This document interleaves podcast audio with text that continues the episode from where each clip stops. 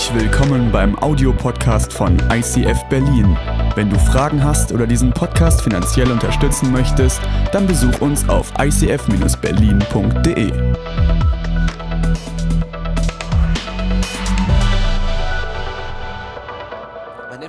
Zeilen in diesem Clip höre, wann immer ich die Bilder auf mich wirken lasse, wann immer ich durch die Musik in eine andere Atmosphäre versetzt werde, spüre ich diese Spannung zwischen dem, was in diesem Trailer drinsteht, nämlich unser heiliger Gott, der auf der einen Seite unnahbar ist und auf der anderen Seite total nahbar.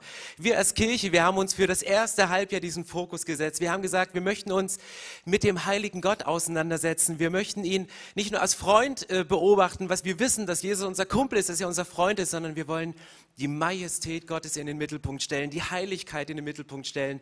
Und diese Spannung, die zwischen dem, diesen beiden Eigenschaften von ihm, der Unnahbarkeit und der Nähe drin ist, das ist nicht eine Spannung, die mir Angst macht, das ist nicht eine Spannung, die mich unter Druck setzt, sondern es ist eine Spannung, die mich herausfordert. Eine Spannung, die mich näher in seine Gegenwart zieht.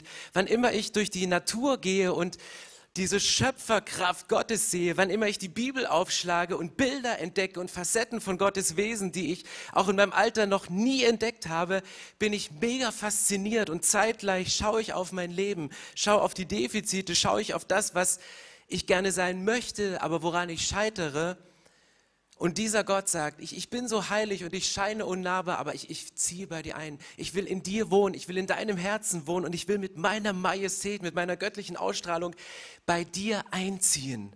Und das ist unser Halbjahresfokus und heute geht es in unserer 31 Tage Fasten und Gebetsreihe Beten wie niemals zuvor um das Abendmahlsgebet. Und ich habe euch den Tisch heute vorbereitet, um mit euch gemeinsam Abendmahl zu feiern. Und als Jesus das Abendmahl eingesetzt hat, damals bei seinen Jüngern, als er ihnen gelehrt hat, was sie beten sollen, bevor sie das Brot brechen und einen Schluck von diesem Wein trinken, hat Jesus zwei Dinge deutlich gemacht. Er hat in die Bibel geschrieben, wenn ihr im 21. Jahrhundert mal über das Abendmahl nachdenkt, dann denkt bitte an zwei Dinge. Denkt zurück an das Kreuz. Denkt zurück an das, was ich für euch getan habe. Denkt zurück, dass ich meine Herrlichkeit aufgegeben habe, auf diese Erde gekommen bin, um das Urproblem der Menschheit zu lösen. Und das Grundproblem und das größte Problem der Menschen ist nicht Corona, sondern das ist Sünde. Und Jesus sagt, ich habe der Sünde und dem Tod habe ich einen, einen Stachel gezogen, dass sie keine Kraft mehr hat, dass ihr kein Anrecht mehr auf dein Leben habt. Deswegen denkt zurück an das, was ich am Kreuz für euch getan habe, aber denkt gleichzeitig auch vor. Weil es wird eine Zeit geben in eurer Zukunft, wo wir wieder miteinander essen werden, wo wir im Himmel Gemeinschaft haben, wo wir wo wir miteinander an einer riesen langen Tafel sitzen mit Menschen, die gerettet sind, die während ihres Lebens Frieden mit Gott geschlossen haben. Und wir werden feiern, wir werden anstoßen, wir werden Worship machen, wir werden, wir werden die Zeit miteinander genießen. Und denkt nicht nur zurück an das, was ich für euch getan habe, sondern denkt zurück, dass das, was in Zukunft auf euch wartet, dadurch möglich ist, dass ich ans Kreuz gegangen bin. Und wir werden die Hochzeit feiern, die Hochzeit des Lammes und der Braut, wie man so schön sagt. Und das Lamm ist in der Bibel ein Symbol für Jesus, für Jesus, der sich am Kreuz hat schlachten lassen. Und wir als Kirche, du als Individuum, wenn du vor dem Bildschirm sitzt, wenn du jetzt gerade spürst, ich sitze hier, du bist Teil der Braut von Jesus, die schön gemacht ist, die Jesus so herausputzen möchte und du dich herausputzen möchtest, um diesem Bräutigam zu begegnen und ihr später in Zukunft dieses Abendmahl miteinander feiern werdet. Und lasst uns an diesem Punkt mal in die Bibel reingehen. Was sagt Jesus denn? Was, was bringt er seinen Jüngern bei und was ist das Gebet, was er spricht? In 1. Korinther 11, Vers 23 steht, und ich habe bewusst die Übersetzung nach Luther gewählt, weil der, der Text mich fesselt, weil dieser Text mich, mich anspricht.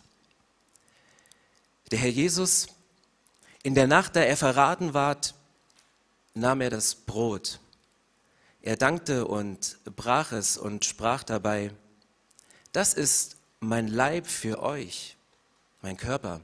Das tut zu meinem Gedächtnis.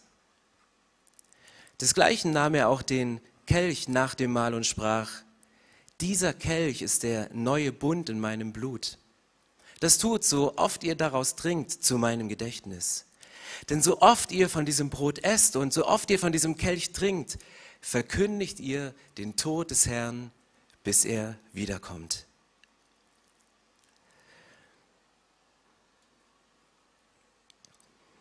Jesus nimmt diese Einsetzungsworte für das Abendmahl und er ist damals mit seinem Jünger zusammen. Sie, sie saßen nicht am Tisch, sondern sie lagen zu Tisch. Das war damals üblich und sie haben diese Tischgemeinschaft gefeiert und das war nicht isoliert das Symbol Brot und das Symbol Wein, sondern die hatten einen festgedeckten Tisch, was sich bis in die Kirchengeschichte in die ersten Jahrhunderte durchzogen hat.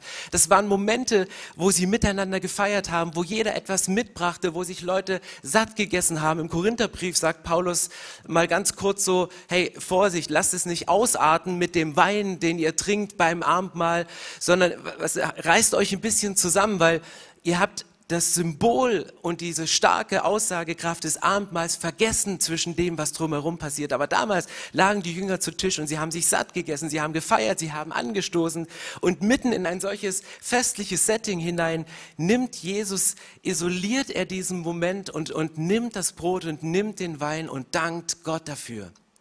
Und, und sie, sie feiern das und ich weiß nicht, wie du das letzte Mal Abendmahl gefeiert hast, wann du das letzte Mal Abend gefeiert hast.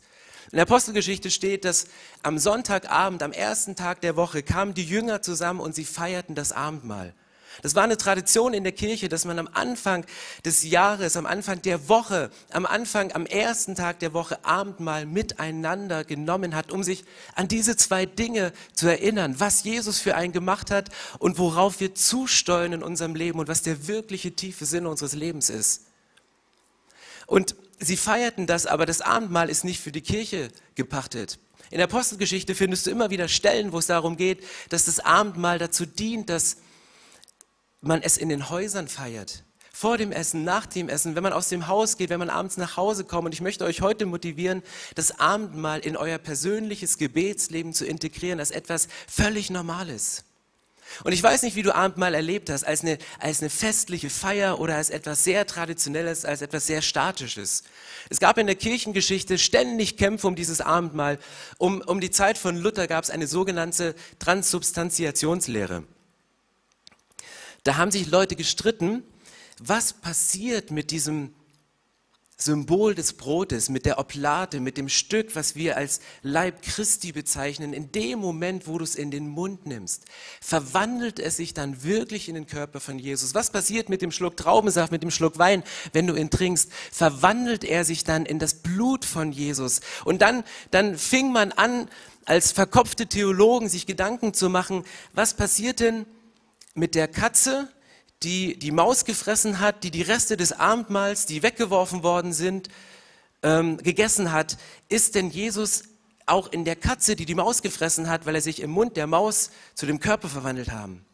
Und vielleicht geht es dir ähnlich, vielleicht schmunzelst du jetzt drüber und du lachst drüber, vielleicht bist du auch so verkopft und du kannst das nicht einordnen. Auch die Stellen rund ums Abendmahl, auf die ich später noch eingehen werde, wenn es darum geht, sich selbst zum Gericht zu trinken, krank zu werden, weil man nicht richtig das Abendmahl feiert, das sind Sachen, wo ich sage, für mich kam das Abendmahl in eine völlig neue Dimension. Vielleicht denkst du viel drüber nach und sagst, mir ist das zu kompliziert, was passiert denn eigentlich? Ist es nur ein Symbol oder entfaltet dieses Symbol wirklich seine Kraft in diesem Moment? Vielleicht sagst du aber auch, hey, für mich ist das ganz praktisch. Jedes Mal, da wird mein Glauben anfassbar, da wird mein Glauben, ich kann meinen Glauben förmlich schmecken, wenn ich das Abendmahl nehme. Und kurz bevor Jesus diese Einsetzungsworte spricht, sagt er einen ganz prägnanten Satz. Er sagt, mit Sehnsucht habe ich mich gesehen, dieses Passa mit euch zu essen. Sagt er kurz, bevor er ans Kreuz geht, kurz bevor er diesen Weg zum Kreuz geht und sagt dann, ich werde es erst wieder mit euch essen, wenn ihr bei mir seid. Und jetzt sind über 2000 Jahre vergangen und Jesus deckt immer noch den Tisch, er dekoriert immer noch, er macht die Kerzen an, er, er, er, er, gießt die Blumen, er legt den Glitzer hin, dass du dich freust, er, er bereitet alles vor, er poliert die Gläser nochmal. Und er sagte, ich freue mich auf diesen Moment, wo du mal bei mir sein wirst. Mit Sehnsucht habe ich mich gesehen, dieses, dieses Passamal, dieses Abendmahl mit euch zu essen. Ich weiß nicht, was im Moment deine größte Sehnsucht ist, aber in mir kommen gerade ganz viele Sehnsüchte hoch. Und das nicht nach 2000 Jahren, die Jesus schon wartet, sondern nach ein paar Wochen des Lockdowns. Was ist im Moment deine größte Sehnsucht? Sehnst du dich danach, mal wieder essen zu gehen? In ein schönes Restaurant, wo du nicht selber kochen musst, wo du nicht selber die Büchsen aufmachen musst und dich jedes Mal dabei schneidest, sondern wo du ein, ein, ein, ein, ein Mehrgänge-Menü serviert bekommst? Sehnst du dich danach, wieder mal schwimmen zu gehen oder in die Sauna? Sehnst du dich danach, dich wieder mal festlich anzuziehen, um eine Geburtstag, einen Geburtstag zu feiern oder auf eine Hochzeit zu gehen, wo du mit, mit so vielen Gästen, wie du nur kannst, zu feiern? Oder sehnst du dich danach, mal wieder in einen Club zu gehen, wo du auf engstem Raum mit möglichst vielen Menschen tanzen kannst, möglichst viel Körperkontakt hast und die ganze Nacht durchtanzt und morgens nicht mehr weißt, ob das Helle jetzt noch der letzte oder der nächste Tag ist oder schon Montag, nachdem du Freitag angefangen hast, Party zu machen. Nach was sehnst du dich? Sehnst du dich danach, nicht nur Insta-Stories von einzelnen Personen anzuschauen, sondern mit deinem Leben selber Geschichte zu schreiben? Ist deine Sehnsucht im Moment gerade einfach mal rauszukommen? Aus deiner Wohnung, aus deinem Zimmer, aus deinem Leben im Moment und mal Schlitten zu fahren in den Gebieten in Deutschland, wo gerade Schnee liegt, wo wir hier in Berlin-Brandenburg nicht gerade mit gesegnet sind. Kennt ihr diese Sehnsucht? Und wir, ich habe diese Sehnsucht schon nach, nach Wochen, nach Monaten. Wie muss es Jesus gehen? Wie füllt Jesus diese Sehnsucht und sagt, ich sehne mich danach, dies mit euch zu feiern? Und, und Jesus sagt es nicht, weil er Hunger hat. Und weil er sagt, ey, der Wein ist so gut, dann kann ich endlich wieder die beste Flasche meines Weines öffnen, sondern er sagt, der größte Moment in diesem Abendmahl ist, dass du da sitzt, dass du da bist, dass ich mit dir an diesem Tisch sitzen kann, weil du bist mein Kind, du bist meine Tochter, du bist mein Sohn und ich, ich will Gemeinschaft mit dir haben. Ich, ich möchte dich umarmen, ich möchte dir ins Ohr flüstern, ich möchte dir ein Lied singen. Das sind die Momente, die, die gerade eine Sehnsucht in Jesus generieren, wo er sagt, mit Sehnsucht habe ich mich gesehnt, dieses Passamal, dieses Abendmahl mit euch zu feiern. Und lasst uns das mal ganz praktisch werden. Um was geht es in diesem Abendmahl? Und ich möchte euch mit, mit drei verschiedenen Gebeten mit hineinnehmen in dieses Abendmahlsgebet. Wann immer du ein Abendmahl feierst, wo, wo immer das passiert, in der Kirche oder zu Hause, was machst du vor dem Abendmahl? Werde dir vor dem Abendmahl der Größe Gottes bewusst. Diese Spannung, die, die Jesus ausgehalten hat, nicht an diesem Tisch sitzen zu bleiben im Himmel und zu sagen, hey, mir geht's doch gut oder uns dreien geht's doch gut hier oben. Warum muss ich denn gerade rund auf diese Erde und diesen Weg am Kreuz gehen? Werde dir der Größe Gottes bewusst. Und du kannst symbolisch ein Gebet sprechen. Du kannst dieses Symbol des Weines und dieses Symbol des Brotes vor dich hinlegen und die Augen mit mir schließen und ein Gebet sprechen und sagen, Herr Jesus, danke für deine Größe. Jesus, ich danke dir, dass du dir nicht so schade warst, vom Himmel auf die Erde zu kommen. Du hast dich erniedrigt bis ans Kreuz und deswegen hat Gott dir den Namen gegeben, der über alle Namen ist.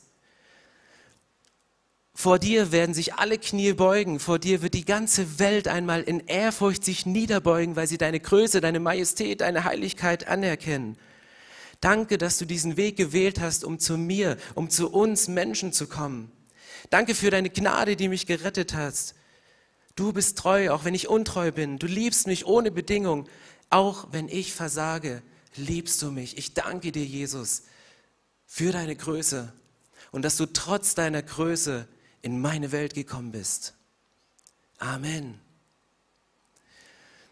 Du kannst zu Hause ein solches Gebet sprechen in dem Moment, bevor du zu diesem Brot greifst und dieses Brot brichst.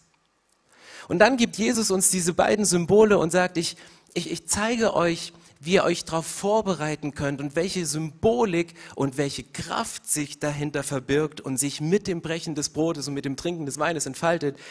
Er sagte, Jesus nahm das Brot und er brach es in zwei Hälften.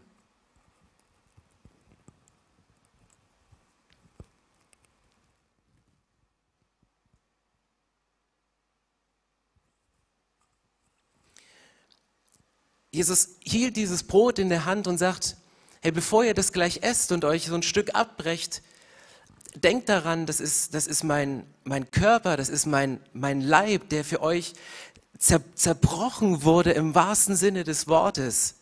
Dass Jesus am, am Kreuz gebrochen ist und das gespürt hat. Und in dem Moment, wo ihr dieses Brot in euch aufnehmt, werdet ihr spüren, wie die Kraft, die ausgelöst durch das Kreuz und die Auferstehung in euer Leben hineingeht. Und Jesus sagt in Bezug auf das Abendmahl, in Bezug auf das Brot, sagt, dieses Brot steht als Symbol dafür, dass ich meinen Körper zerbrechen ließ, dass ich Wunden ertragen habe, dass ich Schmerzen für euch ertragen habe. Und im Jesaja im Alten Testament steht, ich habe das aus einem, einem, einem ganz bestimmten Grund gemacht.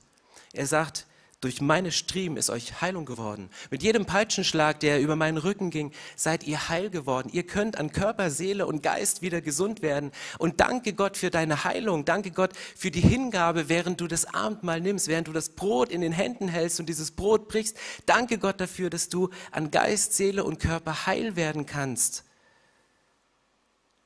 Und Jesus, das möchte ich genau jetzt tun. Jesus, ich danke dir, dass du auf diese Erde gekommen bist und dass du nicht festgehalten hast an einer himmlischen Atmosphäre, an einem Worship, der nicht zu toppen ist auf dieser Erde, an einer Gemeinschaft, die so tief ist, wie wir sie nie leben können, sondern dass du herausgegangen bist, dass du in die Isolation gegangen bist, um alleine am Kreuz zu sterben.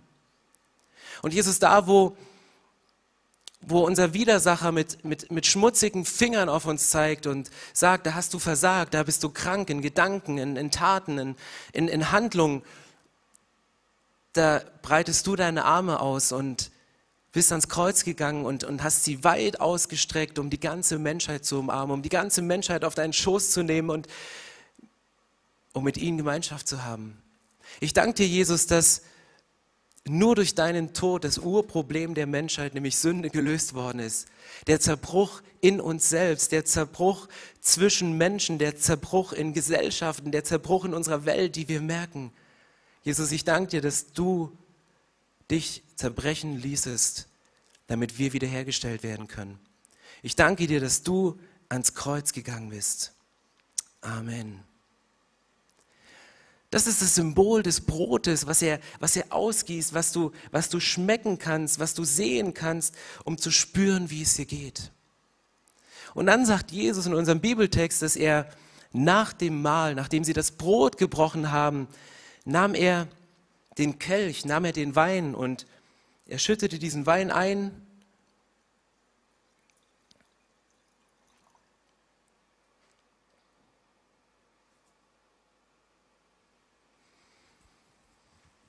Und dann geht er zu seinen Jüngern und sagt, es ist nicht der Wein, den ihr gerade getrunken habt und der gerade für eine gute Atmosphäre hier am Tisch sorgt, sondern das ist ein Symbol. Das ist ein Symbol für mein Blut und dieses Blut ist in dem Moment, wo ihr es, es trinkt,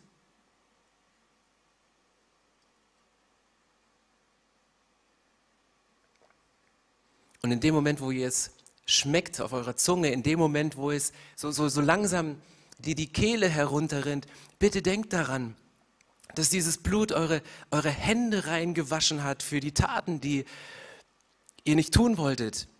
Denkt daran, dass, dass dieses Blut eure, eure Füße reingewaschen hat, die Wege gegangen sind, die ihr nicht gehen wolltet, die in eine Richtung gegangen sind, die völlig in eine andere Richtung gingen als die, die deiner Berufung entsprach. Danke Gott, dass in dem Moment, wo du diesen, diesen Schluck Traubensaft oder diesen Schluck Wein trinkst, dass, dass er dein, deine Gedanken durchspült und dass Gedanken, die sich entfernt haben von Gott, wieder reingewaschen werden können.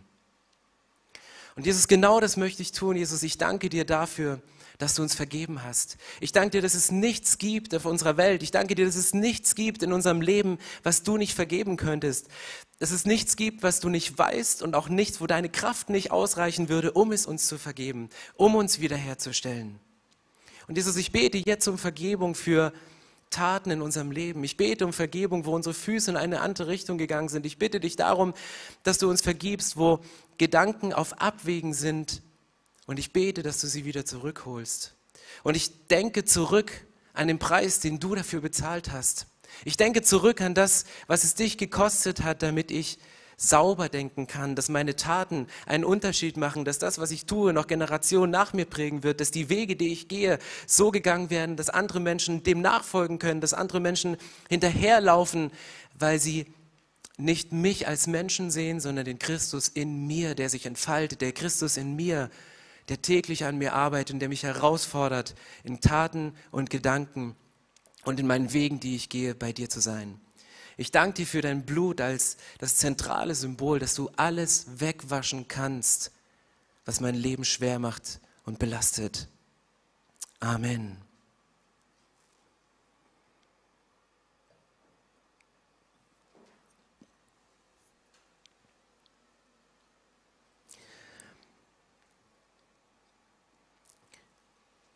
Ist es nur eine Symbolik oder entfaltet das eine Kraft in dem Moment?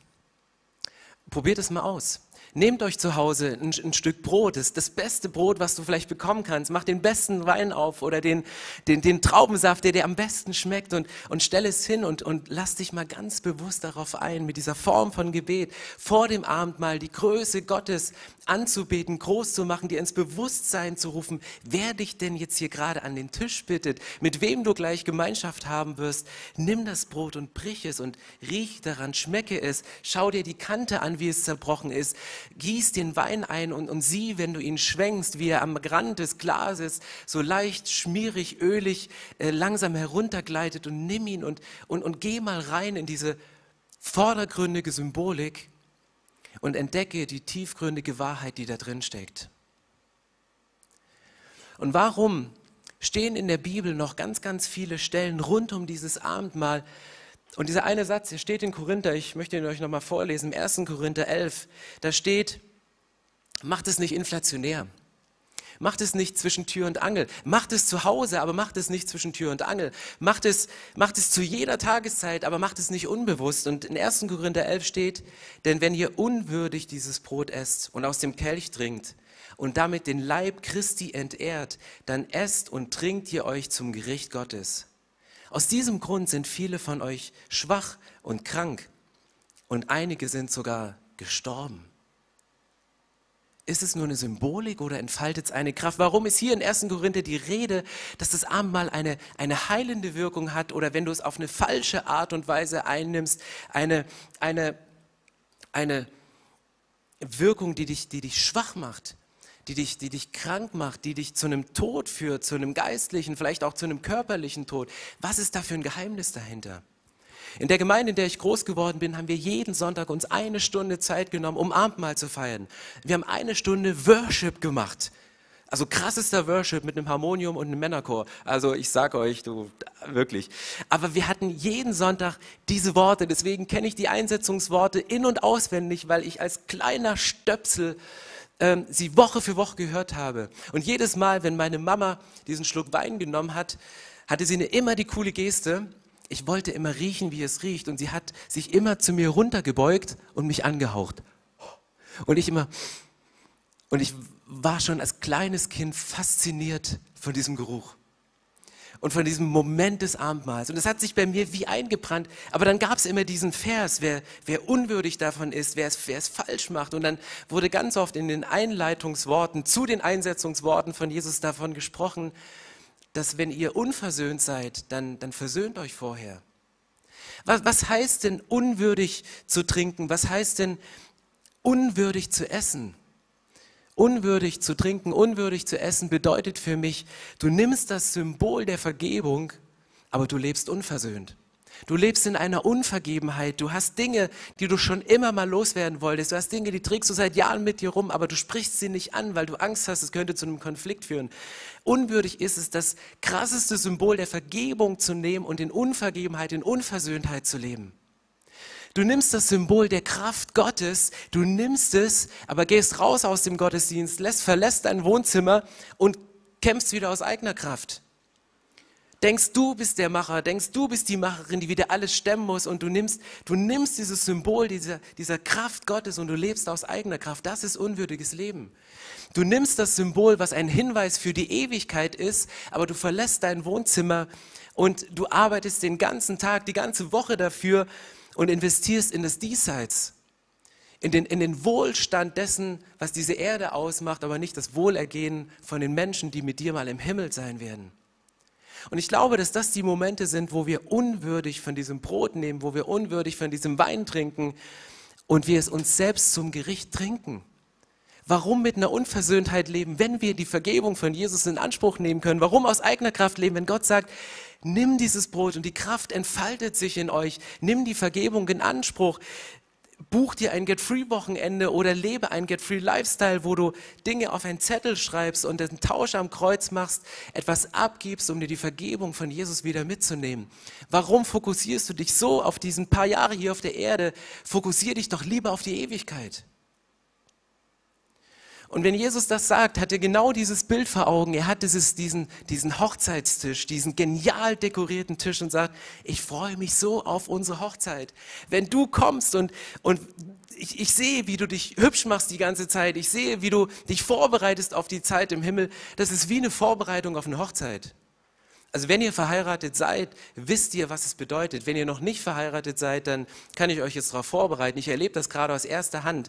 Hey, was investiert man für eine Vorbereitung auf eine Hochzeit? Noch bevor der Verlobungsring am Finger ist, haben manche Frauen schon die Hochzeit komplett durchgeplant.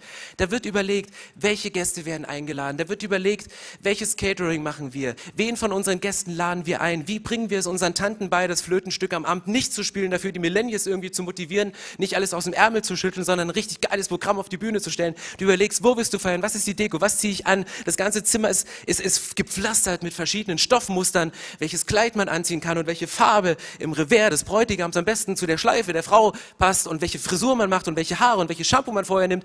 Und du bereitest dich auf eine Hochzeit vor, du machst Überstunden, um Geld zu sammeln, um diese Hochzeit zu finanzieren und du investierst alles auf diesen einen Tag. Und, und, und Jesus macht das. Und Jesus tut das die ganze Zeit. Er fokussiert alles auf diesen Tag. Er sagt, mit Sehnsucht habe ich mich gesehnt, mit euch zu essen. Mit Sehnsucht sehne ich mich danach, wieder mit euch am Tisch zu sitzen, dich als meine Braut in Empfang zu nehmen.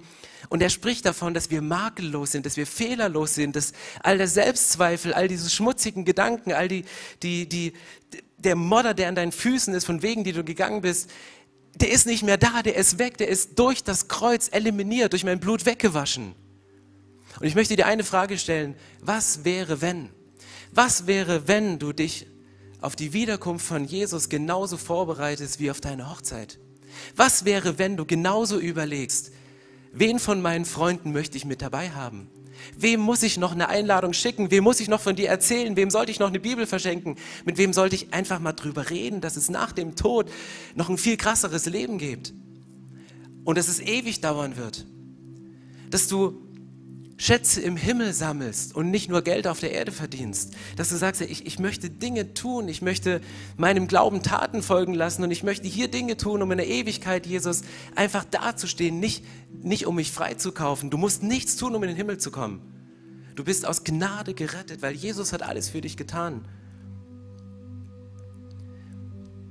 Aber du kommst hin und sagst, ich, ich will da nicht alleine hin und, und ich will da nicht alleine an diesem Tisch sitzen, sondern hey, meine, meine, meine Schwester, mein, mein Kollege, mein, mein Freund, mein, mein, mein Prof an der Uni, mein, mein Nachbar, die, die, die wissen nichts von diesem Tisch, die wissen nichts von dieser Ewigkeit, die haben überhaupt keinen Plan, was, was nach dem Leben passiert.